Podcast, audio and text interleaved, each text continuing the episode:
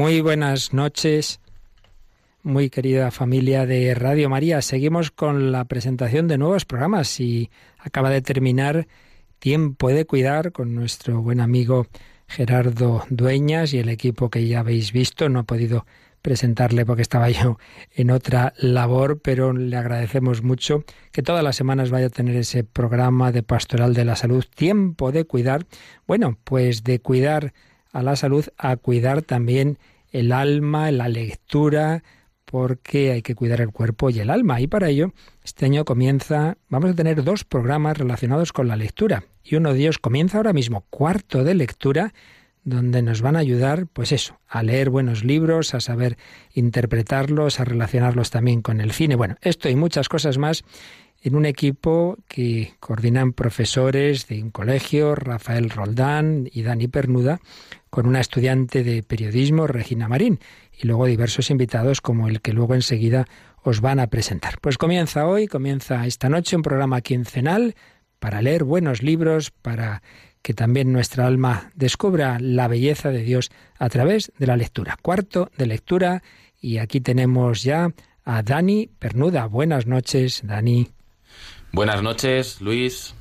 Buenas noches, Rafa Roland. Y buenas noches a todos los que estáis escuchando este nuevo programa en Radio María, cuarto de lectura. Aquí nos veremos los martes, cada 15 días, desde las 9 de la noche, las 8 en Canarias, para compartir lecturas, para descubrir nuevos libros, para recuperar historias olvidadas, para disfrutar del teatro, para amar la poesía, en definitiva, para disfrutar del placer de la lectura y de todas sus posibilidades. En este primer programa vamos a contar con nuestros, con nuestros oyentes que, van, que vais a poder eh, encontrar en cuarto de lectura pues diferentes secciones que pues hoy que es el primer día iremos iremos contando. Colaboradores hoy está con nosotros eh, Miguel Puch buenas noches Miguel. Hola buenas noches y sobre todo pues eh, queremos contar con la participación de todos los que nos estáis escuchando hoy en Radio María y si te parece, Rafa, eh, dejamos que Regina nos cuente hoy cómo nuestros oyentes eh, se pueden poner en contacto con nosotros eh, a través del teléfono. Sí, mira, hay varias maneras de ponerse en contacto con nosotros. Por un lado, se puede hacer mediante un correo electrónico que es cuarto de lectura, todo junto, arroba radiomaria.es o llamando al teléfono en directo 910059419. Esas son las maneras que hay para ponerse en contacto. Muchas gracias, Regina. Buenas noches, Dani. Buenas noches, Miguel. Buenas noches, oyentes. Este, este programa que inauguramos hoy está dedicado a los que leéis mucho. Sois lo que sois lo, gente que leéis mucho. Este es vuestro programa. ¿Leéis solo en verano o cuando tenéis tiempo? Pues este es vuestro programa ¿No leéis porque tenéis un trauma desde el cole cuando os obligaban a leer clásicos que no entendíais? Pues este es vuestro programa. ¿No leéis nada y os da vergüenza reconocerlo? Este es vuestro programa. A ver si os enganchamos. ¿No leéis nada y además estáis orgulloso de ello? Pues este también es vuestro programa. A ver si os quitamos ese orgullo y tenemos la humildad de querer leer cosas buenas. De momento queremos que cualquiera de vosotros, si os sentís representado por cualquiera de estos grupos, que leéis mucho, regular, poco o nada, pues nos llamáis aquí a Radio María o contactéis con nosotros por el correo electrónico y no contéis y nos contéis por qué leéis. Es una droga para vosotros la lectura. O leéis por disciplina, aunque se os haga bola algunos libros y los termináis. Tú, que no lees nada, nos llamas y nos cuentas el por qué. Eh, Regina, ¿nos recuerdas las maneras y los medios que tenemos para contactar con, vosotros los oyentes? Hombre, claro que sí, cómo no. Eh, por un lado está el correo electrónico, uy, electrónico, perdón, eh, que es cuarto de lectura, todo junto, arroba radiomaria.es o el teléfono en directo 910059419. También podéis llamarnos para contarnos qué has leído últimamente o estás leyendo ahora mismo y nos das tu opinión. Queremos consejeros que nos descubran nuevas lecturas, aparte de lo que digamos aquí, y nuevos libros, porque tenemos una sección que trata de esto, ¿verdad, Dani? Sí, una de nuestras aberturas del programa, pues será, pues recomendar desde nuestra humilde experiencia, ¿verdad? Eh, pues aquellas lecturas que estamos leyendo o que ya hemos leído y que de alguna u otra manera nos han marcado o que no nos han marcado para nada y directamente pues las comentamos y uno pues ha visto este libro nuevo en la estantería, ¿verdad? Que se ha paseado por alguna librería, se ha tropezado sin querer y se ha encontrado un libro y le ha gustado mucho la tapa o el título, pues esos también pues diremos que no diremos que sí. Otra de nuestras secciones eh, será para, para el teatro, quizá uno de los géneros olvidados de la literatura, porque nos cuesta mucho ir, porque no nos gusta el teatro, se nos hace pesado. Sobre todo, Dani, ¿cómo se lee el teatro? Es una manera de leer distinta, ¿no? Eh, vamos a ver cómo se puede leer el teatro y eso animará también a ver las distintas producciones que existen para esa obra que acabamos de leer, si están en cartel. Correcto. Y luego, además, eh, tendremos después de nuestro pequeño teatrillo, pues también eh, daremos paso a la poesía, ¿no? El- pues quizá el género mayor de, de la literatura, el cual pues también tendremos invitados a cargo y animamos también a la gente que sabemos que es muy dada a sus pinitos en los versos, pues a que me invite a llamar, a participar de su correo electrónico y, ¿por qué no?, pues poder leer una antena. ¿Cuál es la poesía, el poema que te hizo crecer como persona? ¿Cuál llenó tu alma? Eh, ¿Cuál hizo enamorar a tu mujer, a tu esposa? ¿O qué te hizo enamorarte a ti de ella? ¿Qué poema? Yo recuerdo aquí unos versos, si hablas de cómo enamorar a mi mujer, yo mi corazón palpita como una patata frita. Y- ¿Será, será, más, ¿Será más profundo que esto? Sí, esperemos que sí, esperemos que sí. Eh, luego nuestro plato fuerte, eh, seguimos con las secciones presentando el programa. Nuestro plato fuerte será la entrevista eh, cada, cada dos semanas en el programa. Aquí en cuarto de lectura, pues tra- traeremos a un invitado o una invitada que pues creemos o experta en un tema en concreto, pues para que nos ilumine también y nos dé pie a hablar y comentar sobre determinadas cuestiones de la literatura. Hoy hemos traído a alguien versado sobre Tolkien, no sé si experto se queda grande o se queda pequeño. Miguel Puig está aquí con nosotros. Más tarde hablaremos con él sobre el universo Tolkien. Otra de las, de las secciones que tendremos eh, será literatura contra cine o literatura versus cine, la, la eterna pelea. Aunque aquí, pues muchas de las veces, no nos vamos a engañar, nos decantaremos por aquella frase que dice que el libro siempre será mejor que la película. Pero bueno, no siempre ha sido así y también queremos dedicar pues esta pequeña sección a comentar, a que nos comentéis también que os han aparecido pues algunas adaptaciones de libros, porque a veces tenemos una muy reciente, ¿no? Pero es verdad que no tiene por qué ser la única y como digo, no siempre tiene que ganar el libro a la película. Detrás de grandes libros hay películas muy mal adaptadas. Detrás de grandísimas películas hay novelas mediocres. Nos gustaría también eh, dejar un hueco eh, a nuestro público pues más joven o también pues aquellos oyentes que están escuchando la radio pues que necesiten algún día regalar un libro pues a un sobrino o a un hijo o a un nieto pues una pequeña sección de libros infantiles y juveniles para acercarlos también a la lectura. Nuestra colaboración en este apartado, además, va a ser una persona que tenga esa edad, que le ha parecido este libro y por qué, y que nos lo cuente ella. Si nosotros leemos un libro de sección infantil juvenil, podemos mirarlo siempre con los ojos de un padre o un profesor. Queremos que alguien que tenga una edad comprendida entre 12 y 16 años nos diga, con buen criterio, por qué se puede leer este libro, qué le llevó a hacerlo y qué le aportó sobre todo. Y eh, una de las eh, secciones, o bueno, más que sección, realmente aquí es donde realmente queremos que el público entre a participar. Que llame, por favor, Regina, ¿nos recuerdas el número de teléfono para intervenir?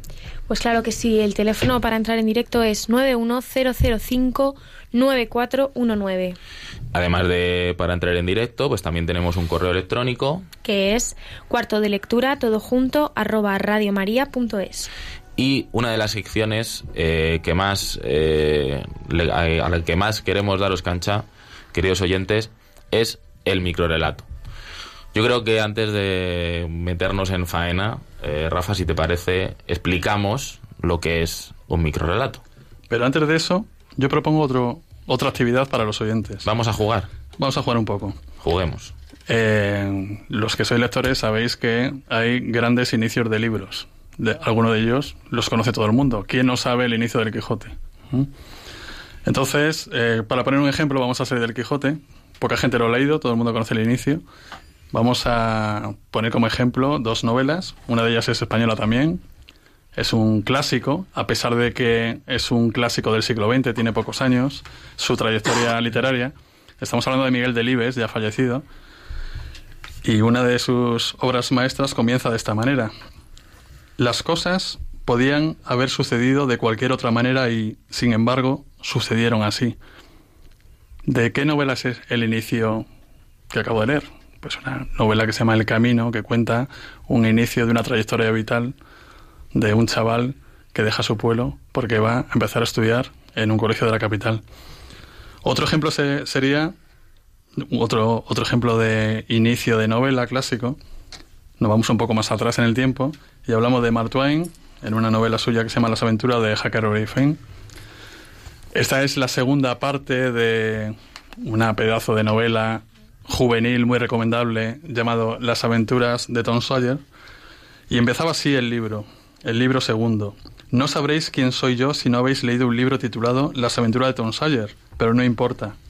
Ese libro lo escribió el señor Mark Twain y contó la verdad, casi siempre. Algunas cosas las exageró, pero casi siempre dijo la verdad. Esto no es nada. Así comienza este libro, Las aventuras de Huckleberry Finn. Yo propongo ahora, por si alguien quiere empezar a concursar ya, es un concurso de prueba, de momento no tenemos premios, Dani en un inicio. No, yo no sé, ni siquiera podemos ofertar ni el sándwich, porque a mí se me ha olvidado y vengo sin cenar. Exactamente, pero a ver quién se atreve a situar este inicio de novela para contarnos el título y el autor. Empieza así la novela. Era el mejor de los tiempos, era el peor de los tiempos, la edad de la sabiduría y también de la locura, la época de las creencias y de la incredulidad, la era de la luz y de las tinieblas la primavera de la esperanza y el invierno de la desesperación. Todo lo poseíamos, pero no teníamos nada. Caminábamos en derechura al cielo y nos extraviábamos por el camino opuesto. En una palabra, aquella época era tan parecida a la actual que nuestras más notables autoridades insisten en que, tanto en lo que se refiere al bien como al mal, solo es aceptable la comparación en grado superlativo. ¿Qué novela tiene este inicio? ¿Quién es el autor? Ahí lo dejamos. Bueno, pues muchas gracias, Rafa. Y antes de eh, comenzar con, con nuestros comentarios sobre nuestras últimas lecturas, si te parece, Rafa, vamos a comentar, explicar qué es un microrelato.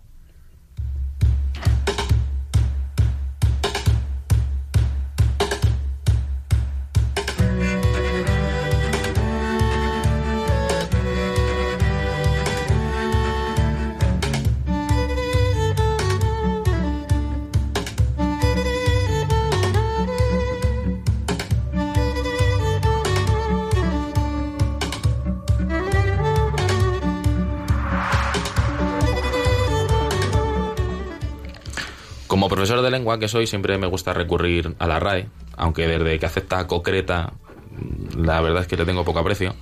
Pero define la palabra microrelato de la siguiente manera: de micro y relato. Relato muy breve. Es la principal característica de este género narrativo. Unas cuantas líneas en las que el autor tiene que expresar todo cuanto desea.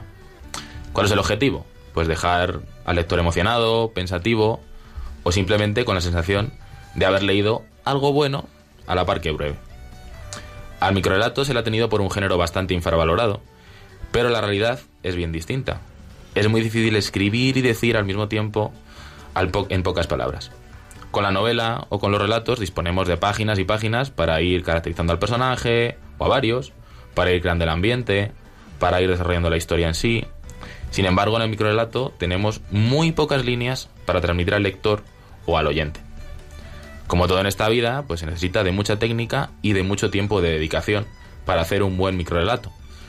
Pero como es algo breve, pues creemos que nuestros oyentes eh, seguro que eh, se animan a participar y a perder el miedo al folio en blanco. ¿Cómo hacemos un microrelato? Bien, Pues si es la primera vez que te enfrentas a esta ardua tarea, pero gratificante, es importante resolver una serie de cuestiones. La primera, ¿cómo de breve puede ser mi historia? Bueno, a mí no me gusta hablar de reglas, pero por ceñirnos a alguna, digamos que entre 5 y 250 palabras. Vamos, que una conversación normal te sale sin querer. Aunque siempre podremos encontrarnos excepciones, claro.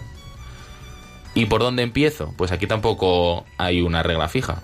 Pero como no hay mucho espacio, habrá que eliminar pues el desarrollo de una novela o aquellas descripciones largas. Habrá que irse al punto clave o climas de nuestra narración.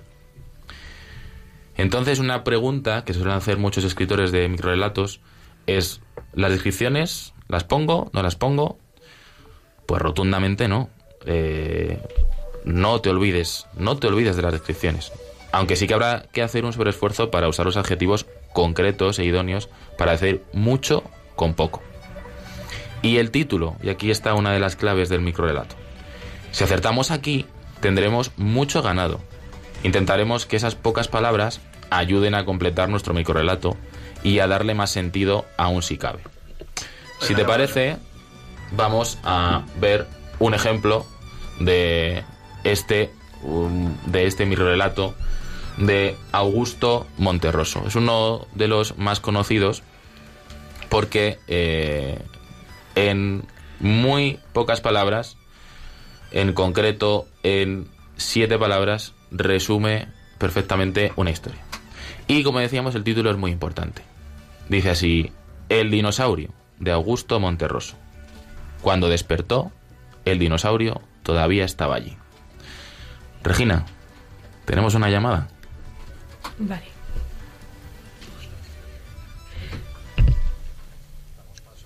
Damos paso a Sergio de León. Hola, buenas tardes, buenas noches. Buenas noches, paz y bien. Buenas noches, Gracias, igualmente. Muy buena pinta este programa, como todos los de Radio María. Cuéntanos, Sergio, ¿qué, qué quieres Sí. aportarnos? Nada, rápidamente deciros que, bueno, como obra de obras, pues por ejemplo, bueno, la Santa Biblia y los Santos Evangelios, por supuesto. Por supuesto. Eh, la Divina Misericordia y en la vida de Santa Faustina Kowalska. Ajá. como obra de obras y luego como obra campechana y simpática y atractiva, ya el título en sí mismo lo es, le agradecerá su escritora, supongo, Cinco panes de cebada, Cinco panes de cebada, escrito por... eh, Lucía Baquedan. Ujú. Esas son tus recomendaciones. Sí, no se van tropecientas ediciones, o sea que malo no va a ser. Muchas gracias, Sergio. Y el título, el título pues ya muy atractivo, los cinco panes de cebada. Si ya sabemos de qué cereal son los panes del Señor, lo recordamos en cualquier caso.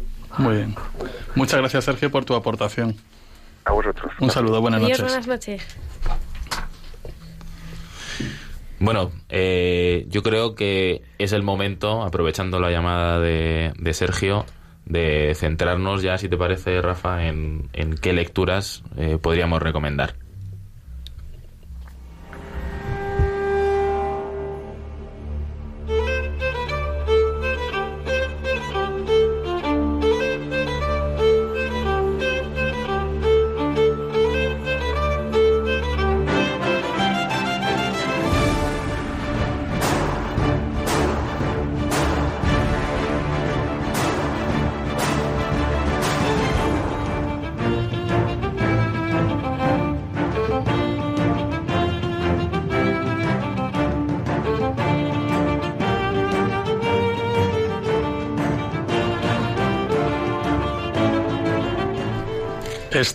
Esta, sintonía, muy conocida seguro por casi todos los oyentes, va a dar lugar a la sección en que alguien, vamos a empezar Dani y yo porque este es un programa piloto, pero iremos invitando a personas, por ejemplo Sergio de León lo ha hecho bien, podía haberse profundizado más si le hubiéramos preguntado eh, el porqué de esas lecturas, pero vamos a empezar a diseccionar algún libro y vamos a decir si lo recomendamos o no, o lo recomendamos menos, a quién y por qué.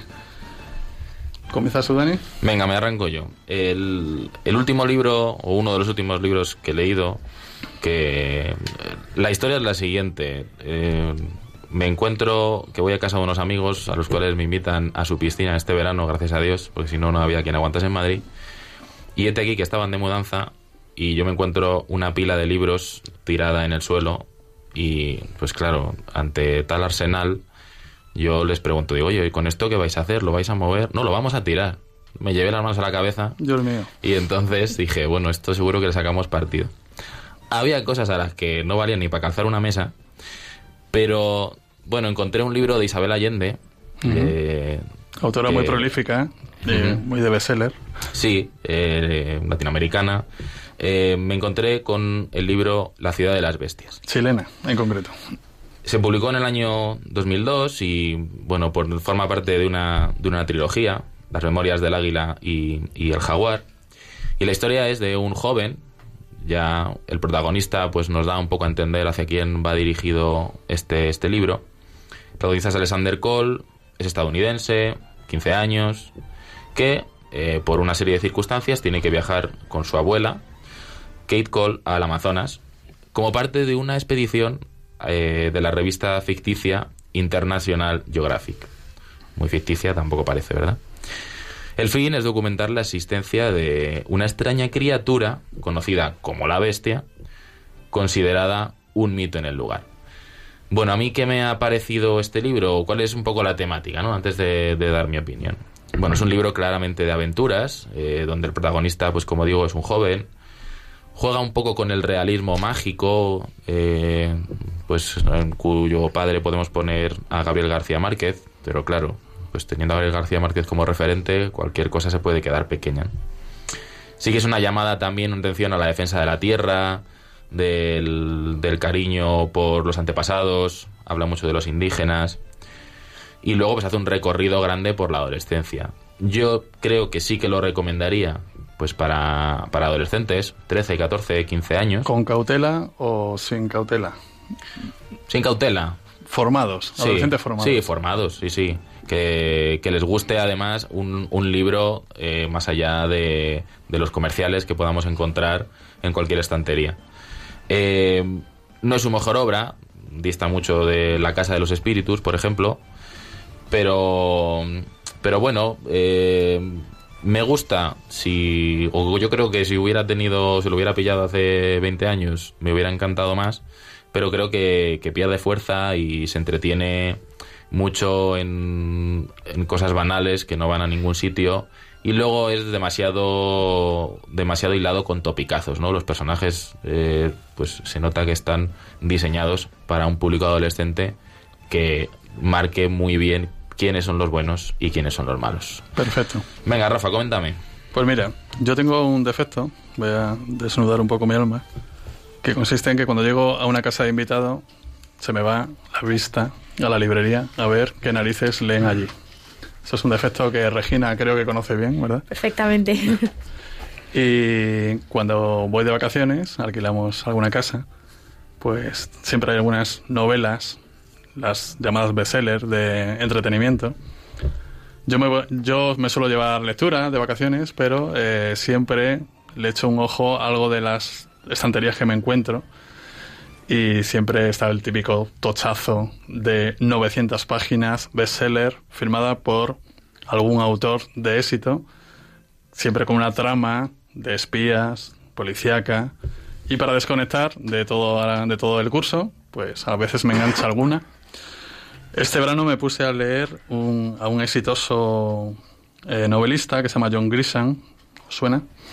Antiguo abogado, es un exitoso autor de bestseller, como digo, y es autor de bestsellers de tipo suspense legal, ¿Vale? ¿Qué significa esto? Novelas de juicio. Ha llevado al cine muchas de ellas. Yo, yo creo que las escribe pensando también bueno, en, en un lenguaje muy cinematográfico, pensando en, en ello.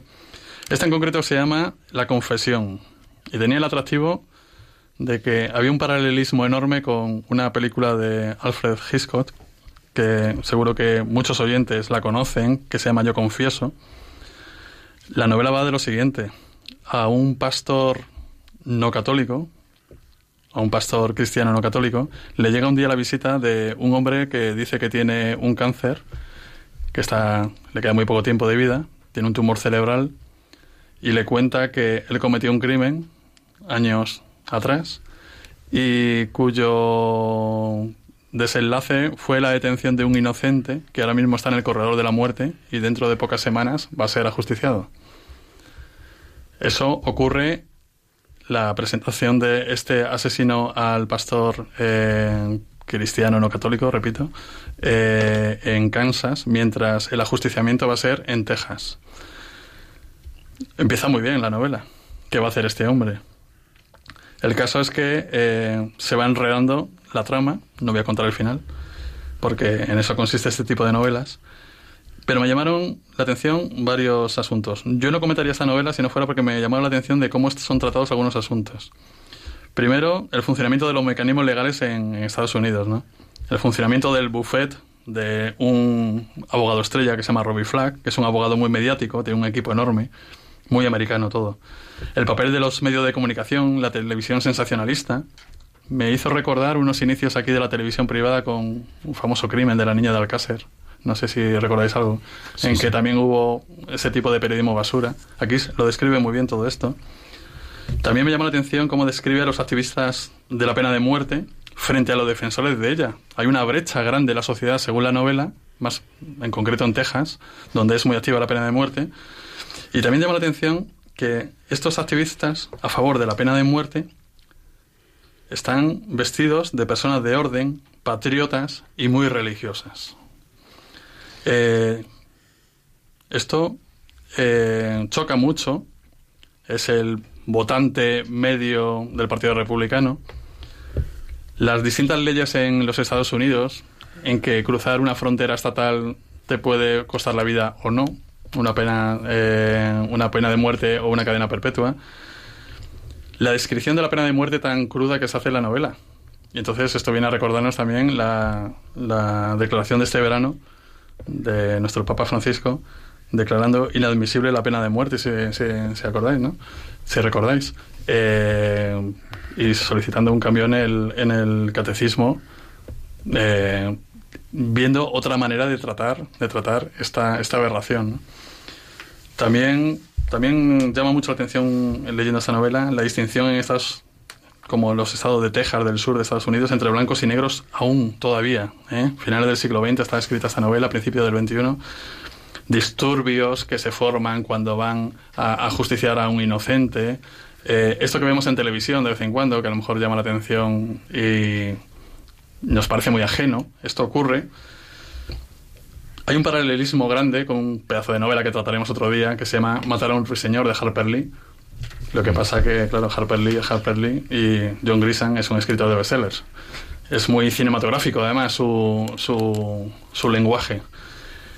Y luego también, lo que más me ha, me ha gustado de esta novela, o mejor dicho, lo que más me ha hecho pensar es que, gracias a Dios, un sacerdote católico no se hubiera comportado nunca como el protagonista de esta novela que de pronto se ve la tesitura de intentar salvar la vida de un inocente porque un convicto que va a morir le cuenta una realidad y tiene como una vida paralela familiar, está casado y duda entre poner su vida personal en juego o no.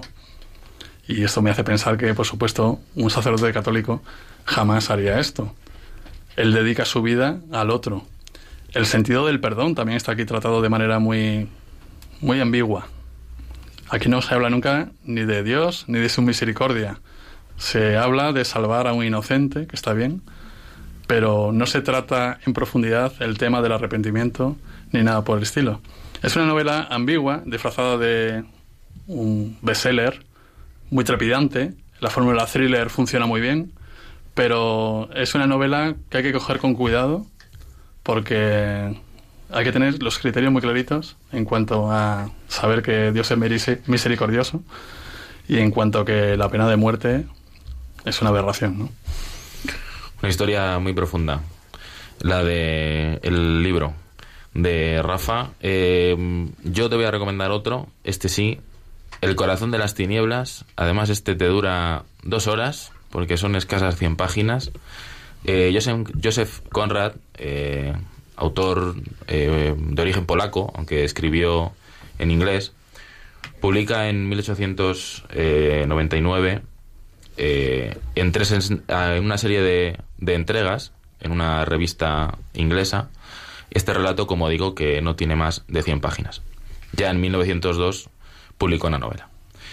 ¿De qué va El corazón de las tinieblas? Pues cuenta un viaje, el viaje de, de Marlowe, que podemos identificar con el propio Conrad, aunque él siempre se ha cuidado de, de digamos, de, de, afirmar que esto era así, que hace a través de, de, un río en el Congo, aunque es curioso porque tampoco la palabra Congo aparece nunca citada en el libro, lo sabemos por referencias que tiene el autor de viajes que hizo el propio, el propio Conrad, que va en busca de Kurtz, que se ha convertido en, en un símbolo, en un personaje simbólico, incluso llevado al cine y pues magníficamente representado, como muchos recordarán por Rafa.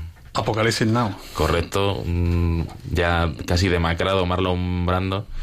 Bien, ¿y en qué consiste? Pues es un viaje, ¿no? Eh, este Kurtz es el jefe de una explotación de marfil que al parecer ha cruzado pues la línea que separa el bien y el mal y se ha entregado a, a las más terribles atrocidades. Hace un reflejo eh, pues desastroso ¿no? de, de, las consecuencias del imperialismo. Es una crítica, la de Conrad, y, y de las posibilidades del mal. Juega muchísimo, es, es, es, impresionante cómo está constantemente Conrad jugando con la luz y con las tinieblas. Todo el rato con la luz y con las tinieblas. Tiene una cantidad de frases, prácticamente todo, todo el libro está lleno de, de frases en las que incluye eh, estas referencias a la luz y a las tinieblas y cómo el personaje va temiendo cada vez más al acercarse a este Kurtz las tinieblas, ¿no? Cómo le van engullendo, efectivamente, como dice el título, el corazón de las tinieblas. Y la verdad es que eh, se me queda corto el, el, el, libro y la verdad es que eh, juega, como digo, mucho con, con, los, con los simbolismos.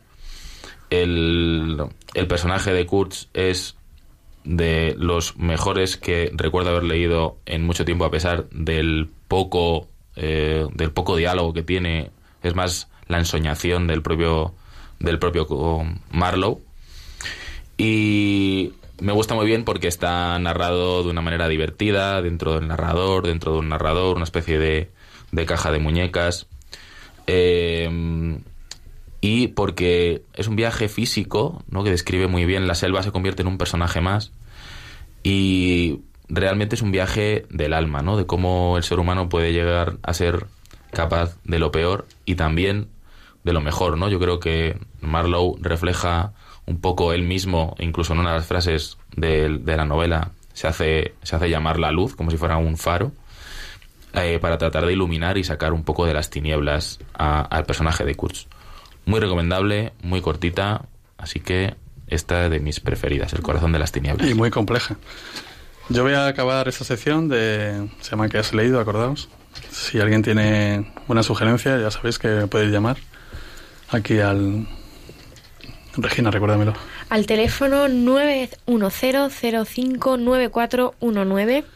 Muy bien. Si tenéis alguna sugerencia, llamáis.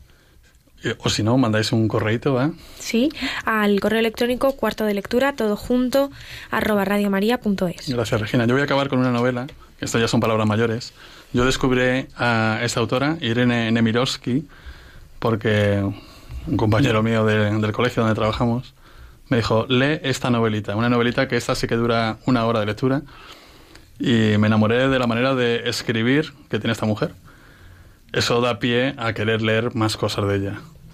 Eh, estoy hablando de Suite Francesa, la novela que voy a comentar ahora, una novela que en realidad es una colección de novelas. Esta mujer tiene, la autora tiene una, una vida que, que ya de por sí es una novela, ¿no?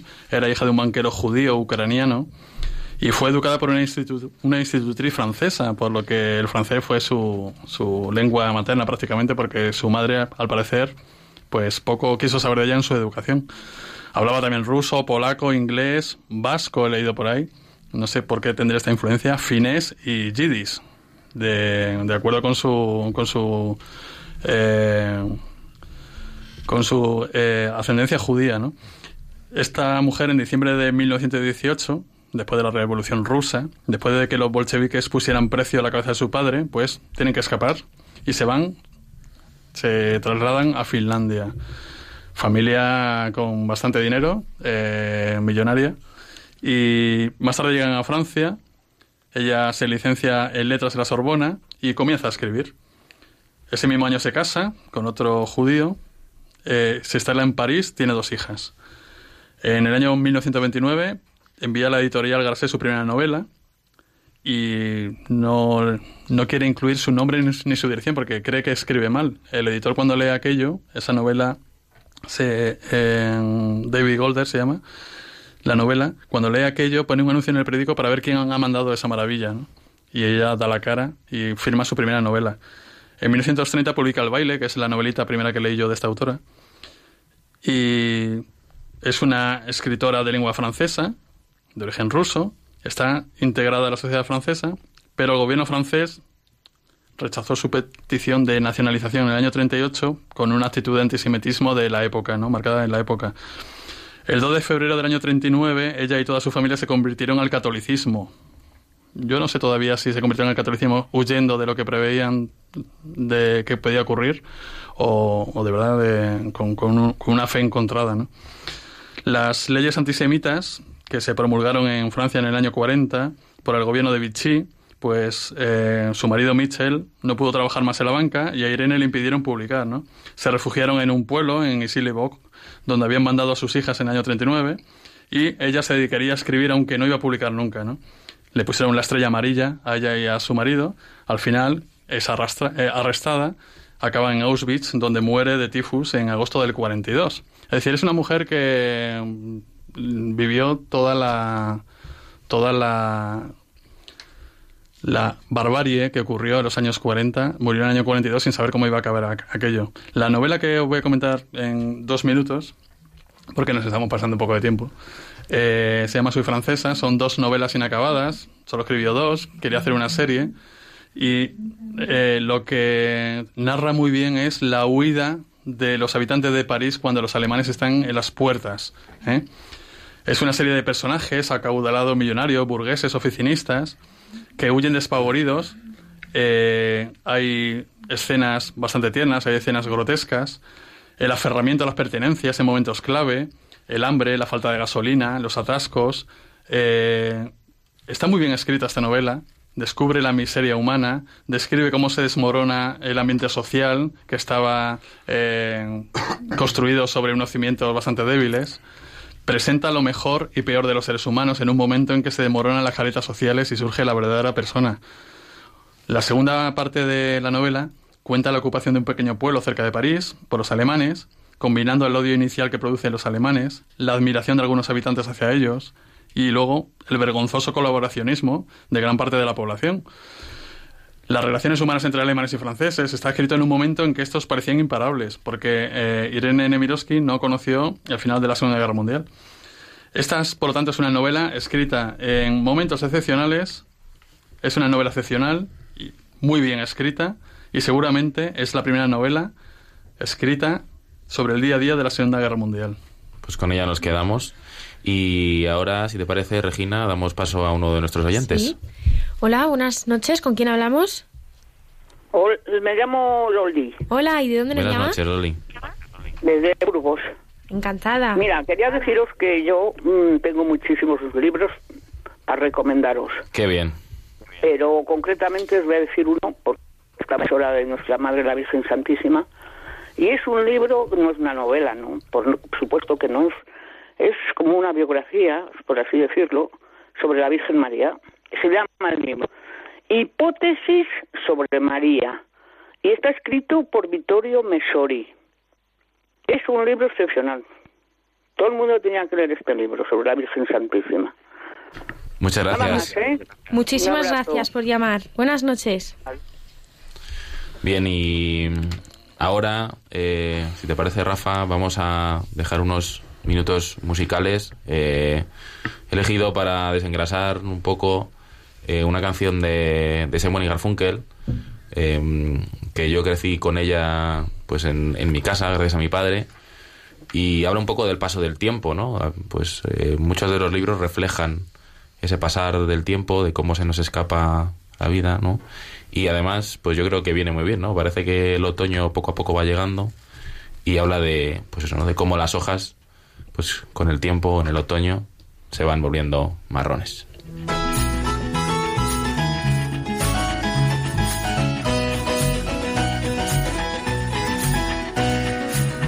I was 21 years when I wrote this song. I'm 22 now, but I won't be for long. Time hurries on, and the leaves. That are green turn to brown. And they wither with the wind, and they crumble in your hand. Once my heart was filled with the love of a girl. I held her close, but she faded in the night like a poem I meant to write. And the leaves that are green turn to brown. And they wither with the wind. And they crumble in your hand. I threw a pebble in a brook and watched the ripples.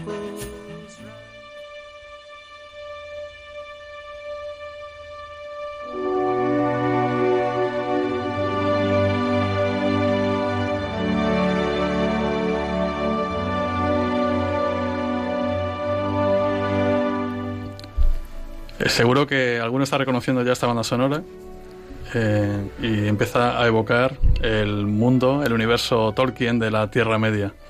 Vamos a hablar de Tolkien, de este autor tan hablado y no sé si muy conocido.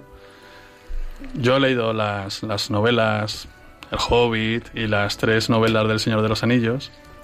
Reconozco que he visto poco cine eh, con, que tiene que ver con Tolkien. Pero para que nos empiece a contar que- quién es Tolkien, vamos a empezar de abajo. Tenemos a Miguel Puig. Buenas noches, Miguel. Hola, buenas noches, Rafa. Bienvenida, Miguel. Gracias. A Miguel le hemos traído porque le gusta mucho este mundillo de Tolkien. Y vamos a empezar por lo básico, Miguel. Eh, ¿Quién es Tolkien? Eh, yo sé que es un autor británico y poco más. Cuéntanos algo. Pues, eh, hombre, yo de Tolkien puedo contar muchas cosas, ¿no? Lo que pasa es que, porque a mí me apasionan las novelas, ¿no? No, no me considero un experto en Tolkien, me considero un, un aficionado a sus, a sus novelas, ¿no? Entonces, yo a Tolkien lo definiría, si lo tuviera que definir con una palabra, como un enamorado de las lenguas, ¿no? O sea, él, él, eh, él empezó a escribir toda esta... Él tenía una ilusión de escribir una mitología sobre Inglaterra, ¿no? En base sobre todo... ¿Perdona? En base sobre todo a, a todas las lenguas que él había estudiado durante su carrera en Oxford, ¿no? ¿Qué carrera tiene? ¿Qué formación tiene Tolkien? Pues él eh, estudió, bueno, es que esto fue hace muchos años, ¿no? Entonces, equipararlo a unas carreras actuales es un poco complejo. ¿Qué grado y qué máster hizo? ¿Y qué doctor en qué? Entonces, por, por equipararlo de alguna manera, podríamos decir, ¿no? Una filología clásica. podríamos, podríamos equipararlo de alguna manera, ¿no? Entonces, yo a mí me gustaría hablar un poco también, eh, meteremos retazos de la vida de Tolkien, ¿no? Y de cómo influyen en sus obras, pero eh, me gustaría empezar, él cuando ya tuvo éxito, él cuando publicó El Hobbit y luego 10 años más tarde, o 12, publicó El Señor de los Anillos, empezó a tener mucho éxito, ¿no? Eh, y, y entonces él cuando empezó a tener ese éxito escribió, ¿no? Porque también recibió muchas críticas. Generalmente cuando uno tiene éxito suele recibir muchas críticas también, ¿no? La envidia lo llaman, ¿no? Eh, puede ser. Entonces él decía, dice, El Señor de los Anillos, dice, es una de esas cosas que si te gusta, te encanta. Y si no, la abucheas. Pero ¿no? eso es actual. Eso... Eso es actual totalmente. Hay gente que no puede con la primera página y gente que le evita y se ha leído el libro 40 veces. Efectivamente, yo cada vez que hablo con gente sobre Tolkien eh, me encuentro con tres tipos de personas, ¿no? Los que me dicen, los que son absolutamente apasionados y se lo han leído todo, los que se han leído El Hobbit y dicen, me empecé El Señor de los Anillos pero no pude pasar de las tres primeras páginas, o los que no han leído nada, ¿no? Porque también hubo mucha presión hace muchos años de hay que leer esto, hay que leer esto, hay que leer esto, ¿no? Entonces hay mucha gente que le ha cogido esa pequeña tierra, ¿no? Entonces, ¿yo por qué recomiendo leer eh, Tolkien, no? Pues yo recomiendo porque, primero, es una novela, por simplificar muchísimo, ¿no? Es una novela de aventuras maravillosa. Pero claro, no se queda solo en una novela de aventuras. O sea, es una... Dentro de todos los géneros de fantasía, pues se le podría equiparar a lo que se llama la narrativa épica, ¿no? O sea, hay una lucha épica entre el bien y el mal. Bueno, ¿no? primero, primero eh, hay que aclarar que el, el universo Tol- Tolkien lo inventa él. Lo digo porque ahora hay muchas novelas que utilizan eh, los personajes de elfos, los personajes que él inventó todo aquello, ¿no? Él inventó mucho, mucho. Lo que pasa es que él bebió también de mucha Mitología. de mucha mitología, porque él, al estudiar un montón de lenguas, un montonazo, lenguas germánicas, sobre todo él era muy especialista en lenguas germánicas, descubrió mucha mitología eh, germana, mucha mitología finlandesa, sueca, o sea, entonces él bebía de muchas fuentes también, ¿no? Pero efectivamente mm, casi todo es invención propia, ¿no? Él llegó a inventar idiomas, ¿no? Los idiomas que hablan los elfos en sus libros son inventados por él, ¿no? Entonces, eh, a mí me gustaría resaltar una cosa porque me llama muy poderosamente la atención. Luego, si queréis, hablamos un poco más de las novelas, ¿no? Venga, va. Pero me encanta una manera de trabajar, la manera de trabajar de Tolkien al escribir, ¿no? Porque es súper interesante. O sea, él empezó a, él, el Hobbit, lo empezó a escribir el Hobbit, ¿no? Y, y el Hobbit lo empezó a escribir como un cuento para sus hijos. O sea, él empezaba a contarles cuentos a sus hijos. Él era padre. Él era padre de cuatro De cuatro ¿no? hijos.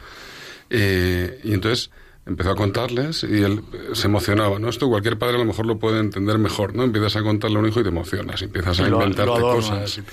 Entonces él puso, empezó a poner por escrito todo eso, ¿no? Llegó un momento en que ese manuscrito lo terminó. O sea, él, de esos cuentos nació un manuscrito, lo escribió, y entonces una alumna suya de Oxford, él, él, cuando ya terminó la carrera, empezó a trabajar en Oxford como profesor. Entonces una alumna suya rescató esos manuscritos y bueno, a través suya llegó a una editorial. lo- es muy curiosa la historia, ¿no? El, el jefe de la editorial se lo pasó a su hijo, lo leyó, le encantó y lo publicó, ¿no? Entonces tuvo muchísimo éxito. Y, y entonces la editorial le pidió a Tolkien que si por favor podía escribir una continuación, ¿no? Él al principio se mostró reticente, pero al final lo hizo, ¿no? Pero tardó 12 años en escribir las tres novelas del Señor de los Anillos. No y, qué continuación, claro. 12 años. Pero claro, a eso hay que añadirle que él, desde, los, desde sus primeros comienzos como estudiante de filología, él, él empezó a escribir cosas sueltas, ¿no? Empezó a escribir poemas, empezó a escribir pues esa mitología que él tenía en la cabeza que quería desarrollar, él empezaba a escribir historias de elfos, historias de historias de aventuras, y entonces El Señor de los Anillos fue como ¿por qué, fue ¿por qué le fue tan difícil escribirlo? Porque fue él tenía que hacer un nexo de unión entre el Hobbit y esas todas esas historias que él tenía en la cabeza, ¿no? Desde hace tiempo y que tenía retazos escritos por ahí, ¿no? Bueno, eh, porque hay que leerlo. Pues por eso, por lo que he dicho un poco, ¿no? O sea, primero, porque es. eh, o sea, yo creo que es un- un- una novela que te va. O sea, te va a transportar, ¿no? O sea, te va. Te vas a. Te vas a meter dentro de esa historia de una manera tan fuerte que para mí personalmente, claro, yo soy muy fan, ¿no? Pero eh, para mí es una antes y un después. O sea, es entender. eh, o sea, entender una novela de aventuras de otra manera, ¿no? No, no se queda en lo, en lo, en lo ¿cómo decirlo? ¿no? En lo accidental o en el héroe triunfa al final, o sea, es mucho más, ¿no? Hay personajes que son maravillosos, que tienen luchas internas que las superan, hay un valor de la amistad enorme, eh, un valor... Un valor, un, val- un valor de la amistad entre eh, razas o no sé cómo llamarlo, eh, estirpes que no se conocían anteriormente.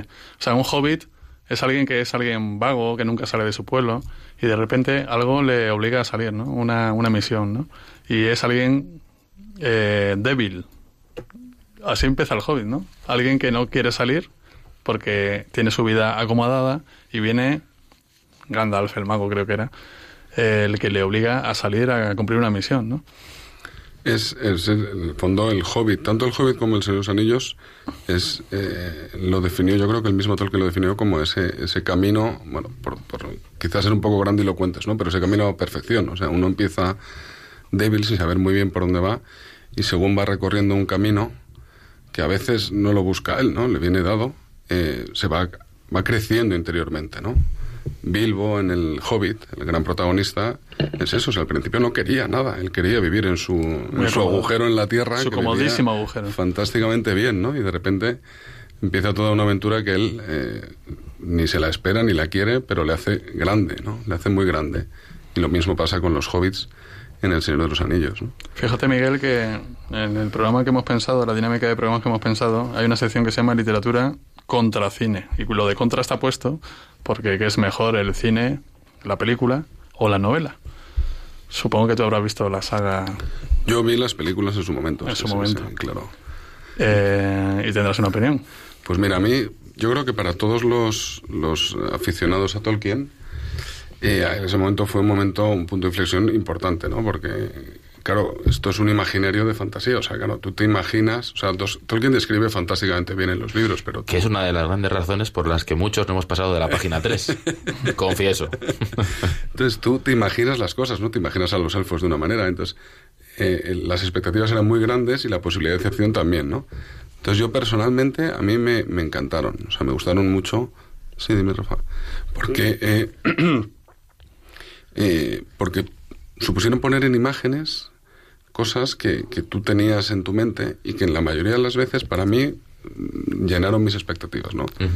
Tienes. Vamos a escuchar eh, un poquito del tráiler. Del tráiler de la película.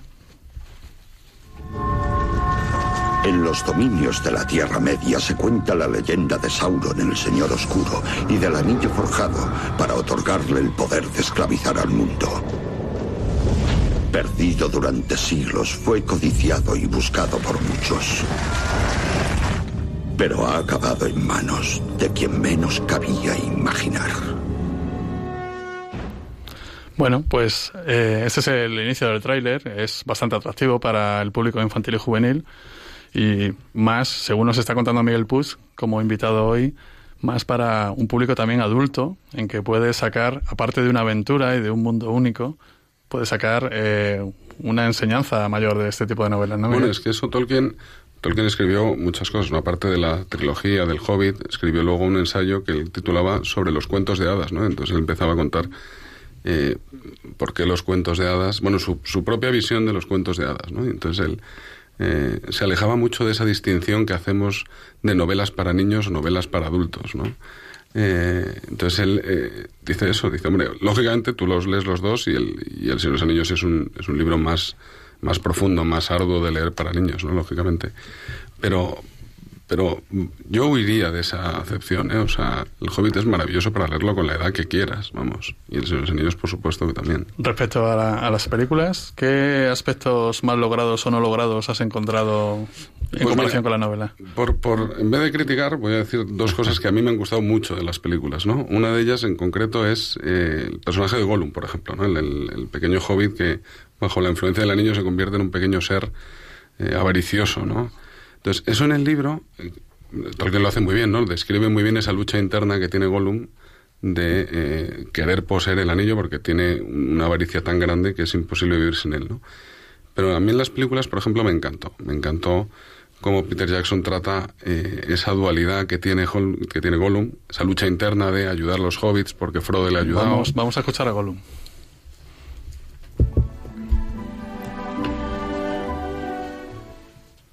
Sí, el tesoro falsos te engañan, te sacuden, mienten.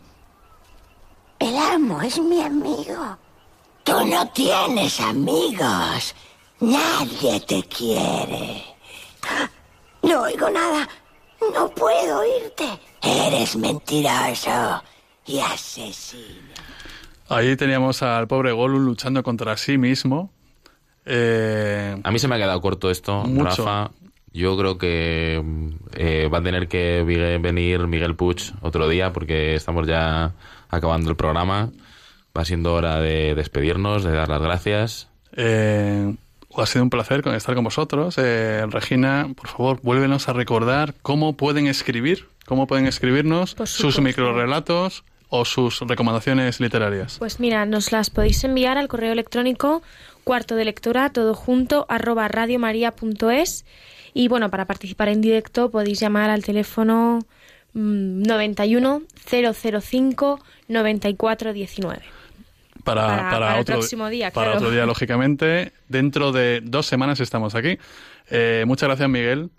Muchas gracias a vosotros por Hemos tenido, hemos tenido a Miguel Puig eh, hablándonos de Tolkien. Muchas gracias, Dani Pernudo. eh, Muchas gracias, Rafa. Regina Marín. Gracias a ti. Gracias nos a Juan vemos, en los mandos. nos vemos en, en tres semanas, perdón, en dos semanas, nos vemos aquí hablando más de libros. Ahora para despedirnos rápidamente, vamos a poner una canción de Oasis en que parece que destila un poco esto que ha descrito eh, Miguel.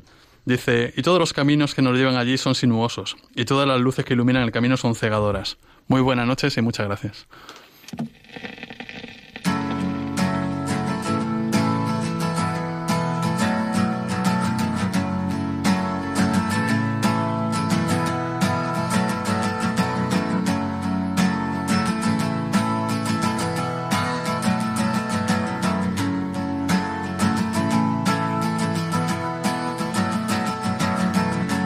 Today is gonna be the day that they're gonna throw it back to you. By now, you should have somehow realized what you gotta do. I don't believe that anybody feels the way I do about you now.